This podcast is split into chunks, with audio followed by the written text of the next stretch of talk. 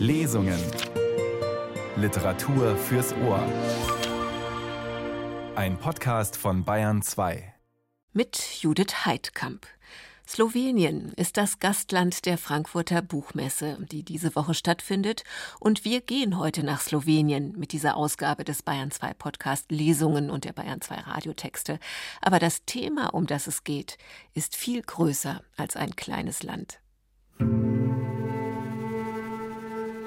Am 24. Mai 2023 fiel in unserer Gegend zum ersten Mal in diesem Jahr Hagel. Die Körner pflaumengroß. Wie durch ein Wunder umging er unseren Hof, vernichtete jedoch die Weinberge und Obstgärten vieler Nachbartäler. Der Regen hörte nicht auf. Jeder Morgen begann mit sengender Sonne, verwandelte sich um die Mittagszeit in einen schwarzen Horizont und gegen vier Uhr nachmittags in einen unendlichen Regenguss mit Blitz und Donner. Ein sehr ungemütliches Willkommen also. Dabei ist das Wetter hier lebenswichtig auf diesem Öko-Bauernhof in Slowenien, auf dem die Schriftstellerin Natascha Kramberger lebt. Zum Teil, zum anderen Teil lebt sie in Deutschland, in Berlin Mitte. Und sie hat ein richtig hartes Jahr hinter sich. Das kann man auch im Oktober schon sagen. Als ich vor ein paar Tagen mit Natascha Kramberger gesprochen habe, da habe ich sie auf ihrem Hof erreicht. Und nach allem, was Sie bisher gehört haben, war die erste Frage natürlich die nach dem Wetter. Oh, gerade ist es super sonnig. Natürlich haben wir gerade zu viel Sonne. Es ist zu heiß, zu warm. Aber irgendwie Katastrophe hatten wir schon genug. Und gerade ist ja auch dieses warmes Wetter ein Typ von Katastrophe, aber für meine Seele und für unsere Körper ist diese Sonne gerade sehr willkommen. Also man hört schon, ums Wetter wird es auch nachher in der Lesung gehen und vom Wetter und seiner Bedeutung hören wir noch mehr in diesem Zusammenhang. Landwirtschaft, auch da eine ganz konkrete Frage. Was ist Ihr landwirtschaftliches Pensum für heute? Oh, ich muss unglaublich viel Gras mähen, noch ein bisschen was pflanzen für Winter und für Frühling schon. Ja, da sind wir schon in die neue Saison irgendwie mit unseren Gedanken. Frau Kramberger, das sind zwei sehr verschiedene Leben, die Sie miteinander verbinden. Einmal das hippe Berlin Mitte, das Leben als Schriftstellerin mit Verlagen, mit Journalisten und Journalistinnen, mit Arbeit am Schreibtisch, manchmal auch mit Preisen, zum Beispiel dem Literaturpreis der Europäischen Union, den haben Sie bekommen. Und dann das Leben auf dem Land in Slowenien als Ökobäuerin. Wie kam es dazu? Ich weiß es manchmal selbst nicht, äh, wie es dazu kam. Aber zuerst wollte ich eigentlich nur eine Autorin sein. Aber dann äh, gab es eine Möglichkeit, dass ich und mein Partner den Bauernhof meiner Mutter übernehmen. Und wir haben uns schon seit immer mit ökologischen Themen äh, beschäftigt. Und wir meinten, ja, wenn wir das in Theorie können, dann können wir was auch in Praxis. Das stimmt ein bisschen, so vielleicht ein Prozent, aber 99 Prozent muss man natürlich alles neu lernen. Und ich wusste selbst nicht, was für eine Entscheidung ich damals getroffen hatte. Aber gerade bin ich auch sehr froh, dass ich gerade so einen Lebensstil führe. Das klingt nur ganz anders.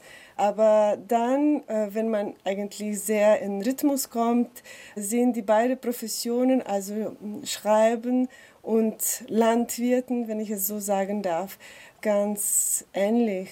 Mit sehr, sehr viel Zweifel und Unbekanntes. Und manchmal habe ich auch dieses arrogante Gedanke gerade, äh, dass mir äh, diese Erfahrung von künstlerischer Arbeit im Landwirtschaften jetzt unglaublich hilft, weil Landwirtinnen und Landwirten äh, sind einfach daran gewohnt, dass die genau wissen, was passiert und was folgt. Da gibt es ja vier Jahreszeiten und da gibt es auch Regeln, die man einfach so folgen muss. Das war früher so, aber mit Klimawandel ist es ganz anders geworden. Man muss unglaublich viel improvisieren. Da hilft auch diese künstlerische denken sehr, wenn man schreibt, weiß man nie, was da kommt. Und damit muss man irgendwie leben. Sie schreiben auch immer wieder, wenn Sie von Situationen und Szenen in der Landwirtschaft berichten, dass Sie denken, ich muss erzählen, es muss erzählt werden. Ich habe verstanden, wie viel äh, Landwirtinnen und Landwirte einfach über Natur wissen und wie viel Zeit ich selbst auch im Natur verbringe. Das ist ein quasi schon Privileg in heutiger Zeit. Ich habe auch bemerkt, dass äh, Landwirtinnen und Landwirte normalerweise keine Zeit haben, mit anderen Professionen sich zu treffen. Und ich habe lange gedacht, ich bin keine echte Bäuerin, weil ich nicht genug Erfahrungen habe und weil ich nicht nur von meinem Bauernhof so lebe. Aber vielleicht bin ich so eine Bäuerin, die erzählt und die auch erzählen muss, weil da gibt es Sachen, die einfach ja raus müssen und die auch andere Leute hören oder auch sogar dann sehen müssen. Damit kommen wir zu Ihren Büchern. Ne? Aus dem Roman ja. Verfluchte Misteln, der ist vorletztes Jahr erschienen. Da kann man mehr über die Herausforderungen und auch Ihren Start mit der ökologischen Landwirtschaft erfahren. Und Mauerpfeffer, das neue Buch, das erzählt zwar auch kleine Geschichten, aber eigentlich ist es ein Essay oder sogar eine Streitschrift gegen den bequemen Glauben, es ginge halt leider nicht anders als mit immer mehr Verbrauch von Natur. Davon wird nachher einer unserer beiden Ausschnitte handeln. Und in dem anderen Ausschnitt geht es um die Überschwemmungen in Slowenien im Frühsommer ja. dieses Jahres und ihre ja wirklich apokalyptische Dimension. Sie selbst haben das alles hautnah und sehr nass mitbekommen und sie sagen, für ein paar Augenblicke war es dann so, dass ganz Europa über diese Jahrhundertflut in Slowenien sprach und dann regnete es wieder anderswo unaufhörlich. Wieso reagieren die Menschen so desinteressiert auf diese immer neuen, ganz konkreten, tatsächlichen Naturkatastrophen? Das weiß ich selbst nicht. Natürlich bin ich immer wieder überrascht, aber ich denke, wir reagieren einfach so. Da gibt es gerade so viele Katastrophen und das ist gerade auch Krieg. Es ist zu viel und es ist schwierig, immer wieder präsent zu sein und das vor Augen zu haben. Es gibt auch Momente, wenn man nicht kämpfen kann. Und deswegen finde ich es so wichtig, dass wir diese kleine Geschichte erzählen und auch erzählen, also diese Schönheit und Wichtigkeit von Natur. Dann kriegen wir unglaublich viel zurück. Die slowenische Schriftstellerin und Ökobäuerin Natascha Kramberger war das hier bei Bayern 2. Laura Mehr liest jetzt zwei Abschnitte aus Mauerpfeffer, Natascha Krambergers vor kurzem erschienenen Essay, der von Lisa Linde ins Deutsche übertragen wurde. Regie Annegret Arnold. Zunächst geht es um Gefräßigkeit und Großzügigkeit. Und dann geht es um Regen. Das Verständnis von Landwirtschaft als Industrie hat uns zu der Überzeugung geführt, dass ständige Krisen, Verluste, Prekarität und Schuldenverhältnisse, erschöpfende Zeitpläne, gierige Kalkulationen, Ängste, Sorgen und Verzweiflung, die Millionen und Abermillionen von Bäuerinnen und Bauern mit ihren Familien auf der ganzen Welt plagen, nur logische Nebenwirkungen der Landwirtschaft als solcher sein, die man gemeinsam mit der bitteren Pille der Unberechenbarkeit der Natur und Umweltkatastrophen schlucken müsse, denn die Natur ist launisch, böse und schlecht und zeigt gerne ihre Zähne. Dabei ignorieren wir, geblendet vom Effizienzmärchen, ganz bewusst die unzähligen unersättlichen Mägen, die sich von saftigen Investitionen, Wucherzinsen und schwindelerregenden Gewinnspannen ernähren, während sie die Welt mit ihrer Lüge über den Hunger füttern. Die globale Agrarindustrie ist ein milliardenschwerer Zweig, der mit seinen größenwahnsinnigen technologischen Lösungen jedes Jahr riesige Mengen an unseren gemeinsamen natürlichen Ressourcen verschlingt Wasser, Öl, Holz, Mineralien, lebende Organismen und Wirkstoffe, die gerade wegen der lächerlichen, esoterischen und bescheuerten Praktiken, die seit Jahrhunderten und Jahrhunderten von Millionen und Abermillionen von Bäuerinnen und Bauern mit ihren Familien auf der ganzen Welt angewandt werden, bis heute erhalten und bewahrt geblieben sind. Konventionelle Bauernverbände auf der ganzen Welt, große Agrarunternehmen und globale Konzerne der Agrarindustrie wollen uns weismachen, dass die Sorge um die Natur zu Problemen bei der Lebensmittelversorgung führen wird. Hunger? Hunger. Doch die Wahrheit über den Hunger existiert nicht erst seit gestern. Sie wurde nicht mit dem ersten Industriebetrieb zur Wurstherstellung geboren oder dem ersten geschmolzenen Gletscher auf dem Dach der Welt. Im Gegenteil. Die Wahrheit über den Hunger ist älter als der erste Samen auf einem Acker und größer als der größte Bauch, der jemals von einem Gehstock gestützt werden musste. Die Wahrheit über den Hunger ist ewig. Meine Oma hat mir das so beigebracht. Hunger ernährt sich von Gefräßigkeit und wird durch Großzügigkeit gestillt. Aus den schwarzen Wolken, die an dicke Elefanten erinnerten, fing es mit einer wahnsinnigen Beständigkeit an zu tropfen. Zuerst nieselte es, dann regnete es. Schon bald goss es, wie ein Fluss sich in den Ozean ergießt. Es dauerte eine Woche und zwei Tage, ununterbrochen.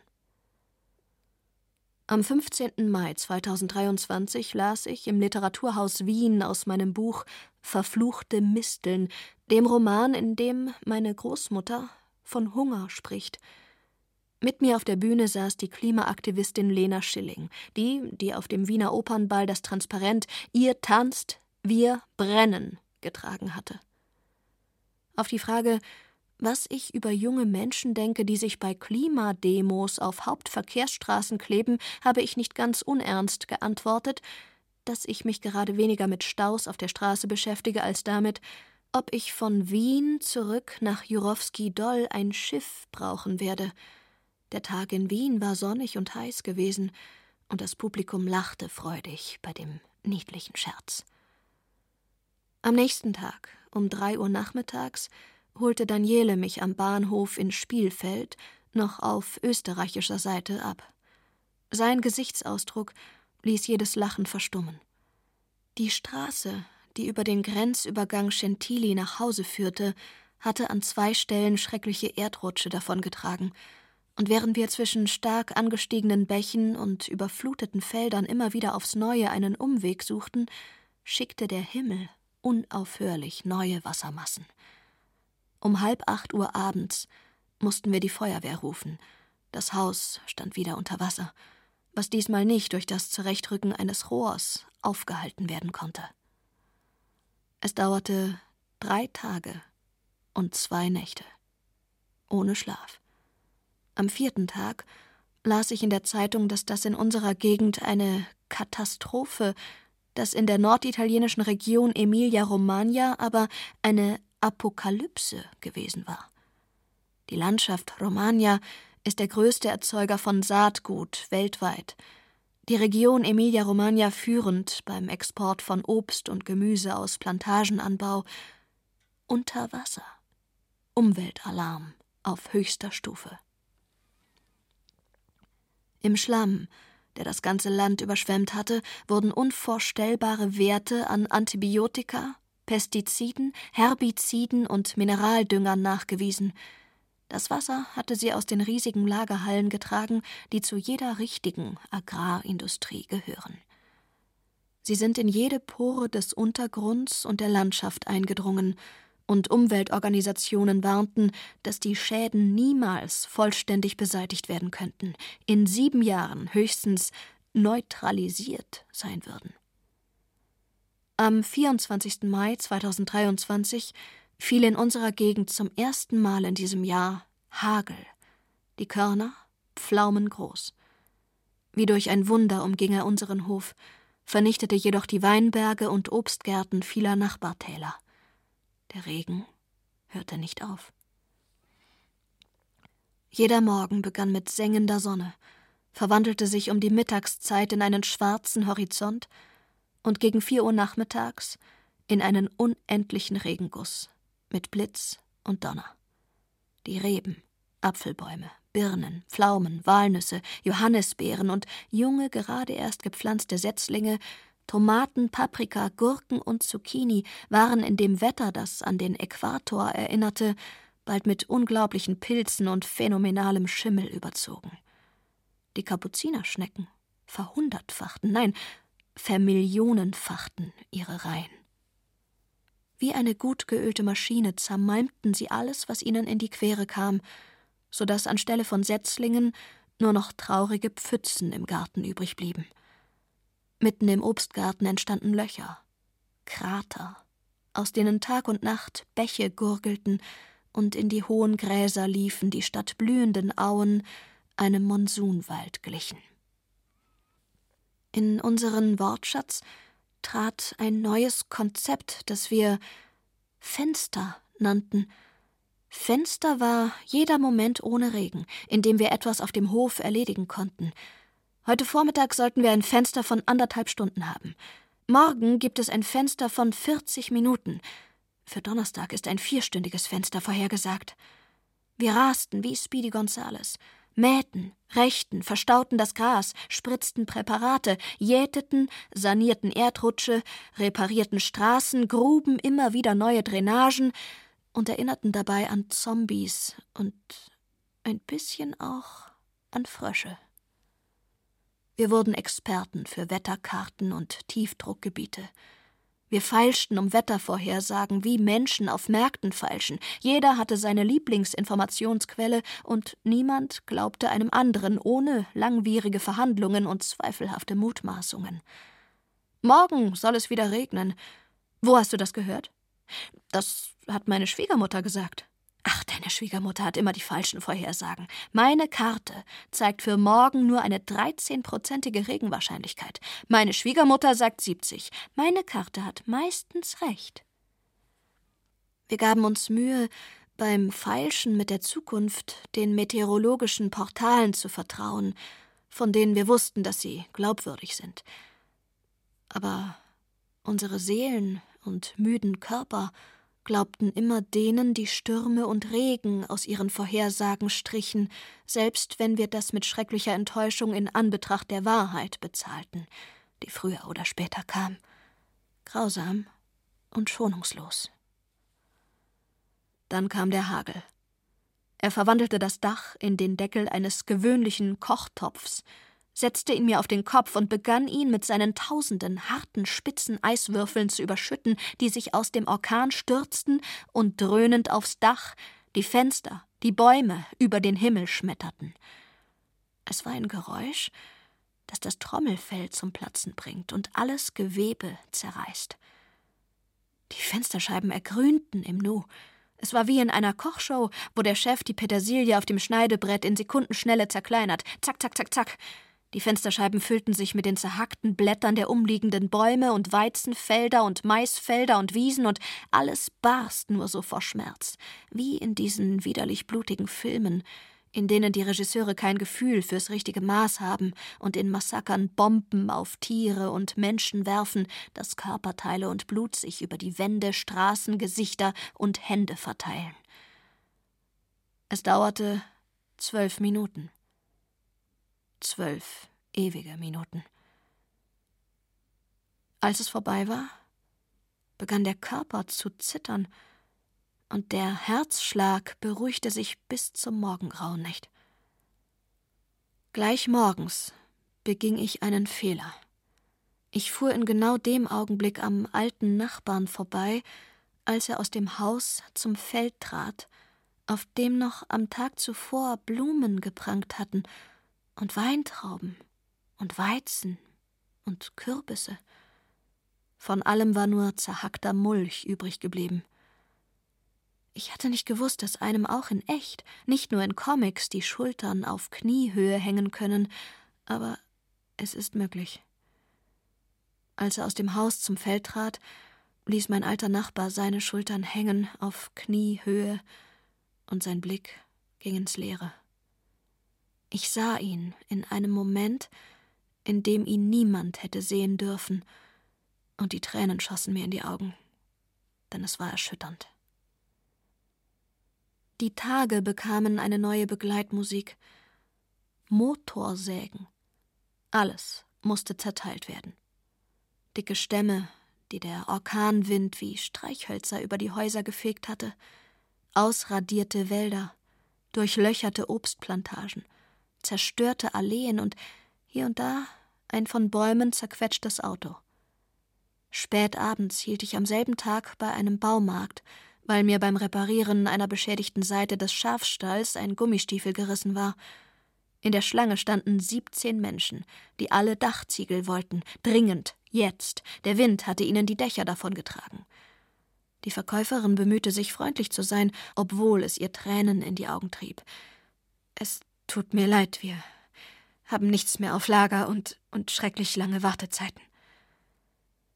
Wir warteten darauf, dass man uns wieder ans Netz schloss. Genauer, dreizehn Tage hatten wir keinen Strom.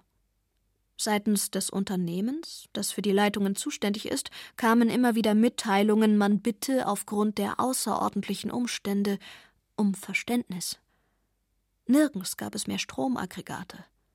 Wir teilten sie mit den Nachbarn, einen Tag ich, einen Tag du, und dass ja niemand den Kühlschrank aufmacht. Wir haben Glück gehabt. Die paar umgestürzten Bäume, die paar überfluteten Felder, die paar zerstörten Ställe, das überleben wir schon. Denn in Slowenien gab es Orte, die in jener Nacht für immer das Wasser fortgerissen hatte. Für immer. Flüsse hatten Straßen überflutet und Siedlungen zerstört. Und Sturzbäche hatten Bauernhöfe überschwemmt und Betriebe lahmgelegt und Brücken abgeschnitten und Straßen verflüssigt und Passagen blockiert und Plätze verwüstet. Außer den Hubschraubern konnte niemand zu den Menschen gelangen, die viele Stunden lang an Fäden hingen und sich an sporadische Strohhalme klammerten, und dort, wo sie einst gelebt hatten, klafften jetzt Krater, Schluchten, Überhänge, Abgründe. Für ein paar Augenblicke, es müssen sieben oder acht Minuten gewesen sein, sprach ganz Europa, die ganze Welt über die Jahrhundertkatastrophe in unserem Land, bis es in Peking unaufhörlich regnete und überschwemmte. Auf Hawaii brannte, in Kanada immer noch brennt, in Norwegen regnete, in Schweden überflutete, in Griechenland brannte, in Griechenland wieder brannte, in Norditalien ein Orkan wütete, in Österreich sturzbachartig regnete, auf Sizilien brannte, den Flughafen in Frankfurt überflutete, am Flughafen in Palermo brannte, Gleise in der Schweiz fortriss, den Balkan unter Wasser setzte. Dann verschwanden die Meldungen über unsere Gegend wieder aus der weltweiten Berichterstattung, und wir konnten wieder in Ruhe und konzentriert unsere Hacken und Schaufeln schwingen und damit beginnen, den Schlamm zu beseitigen, der unsere Welt während der Hochwasserkatastrophe überzogen hatte und der nach Giften, Fäulnis, Fäkalien, Leichen und Kadavern stank. Tote Tiere und tote Bäume, tote Hoffnungen und tote Träume, tote Heime und tote Pläne und tote Würde und tote Sicherheit tote Schwere, toter Lauf, toter Punkt, tote Natur. Können wir ein bisschen globale Erwärmung bekommen, bitte? Hier ist es so kalt. Kein Wunder also, dass im Keller unseres alten Lehmhauses, der seit dem 16. Mai durchgehend anderthalb Meter unter Wasser stand, vor Monaten ein Lebewesen aufgetaucht war, das sich unter solchen Bedingungen wie ein Fisch im Wasser fühlt. Nur dass es kein Fisch ist, sondern eine Rotbauchunke, eine geschützte Art, die auf der Liste gefährdeter Arten steht. Die Rotbauchunke ist ein Froschlurch, der nicht quakt, sondern uh macht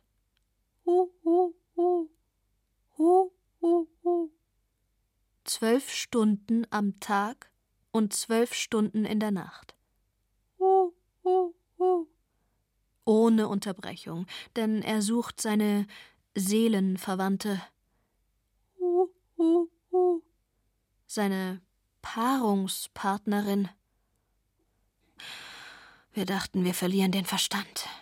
Das Unkenmännchen war omnipräsent, auch während wir aßen, beim Frühstück, beim Mittagessen und beim Abendessen. Was Kleines zwischendurch, sein Ruf war mit uns. Uh. So saßen wir eines Nachmittags neben dem Lehmhaus auf der Terrasse, um etwas zu essen, und jemand stieß leicht gegen den Tisch, so einen Biertisch mit dünnen Metallbeinen und Holzplatte. Der Tisch wackelte, und ächzte leise auf seinem Metallgestell, und mein Bruder rief Hört mal hin. Wir lauschten. Mein Bruder bewegte noch einmal den Tisch, und der Tisch ächzte noch einmal. Er machte uh, uh, uh. Es stimmte. Uh, uh, uh. Eine rostige Bewegung hin und her. Uh, uh, uh und auch einfach so, ohne unser Zutun, jedes Mal, wenn der Wind um die Ecke wehte, wenn ein Spatz über den Tisch flog, wenn von der nahegelegenen Birke ein Blatt fiel. Oje, oh vielleicht denkt das Unkenmännchen im Keller, dass der Tisch eine potenzielle Braut ist und hört deshalb nie auf. Die Theorie hatte Potenzial. Immer wenn wir aßen, rief das Unkenmännchen besonders eifrig Uh, uh, uh. Und was ist, wenn unser Tisch denkt, dass im Keller ein anderer Tisch steht, der ihn zum Date ruft und deshalb nie aufhört zu quietschen? Wir mussten lachen. Auch das war eine Möglichkeit. Eine Möglichkeit, es war eine Möglichkeit und die Zeit war reif, dass sich im Missverständnis neue Verbündete finden. Laura Mehr las aus Mauerpfeffer, ein poetisches Plädoyer für ökologische Landwirtschaft von Natascha Kramberger. Und mit Mauerpfeffer ist es so, dass sie so eine Pflanze, das ist ein ähm, Kämpferin unter die Pflanzen und sie versucht immer zu überleben und immer was Grün an uns zu schenken. Und ich fand das so eine schöne Metapher für mein Buch. Die Regie hatte Annegret Arnold, Technik Anja Beusterin. Natascha Krambergers Essay ist im Verbrecherverlag erschienen, wie auch der im Gespräch erwähnte Roman Verfluchte Misteln. Mit der freundlichen Genehmigung des Verlags sind wir mit dieser Mauerpfeffer-Lesung auch im Bayern 2 Podcast Lesungen zu finden. Danke fürs Zuhören, sagt Judith Heidkamp. Und nächste Woche an dieser Stelle, ebenfalls zur Buchmesse, eine Ausgabe mit Friedenspreisträger Salman Rushdie.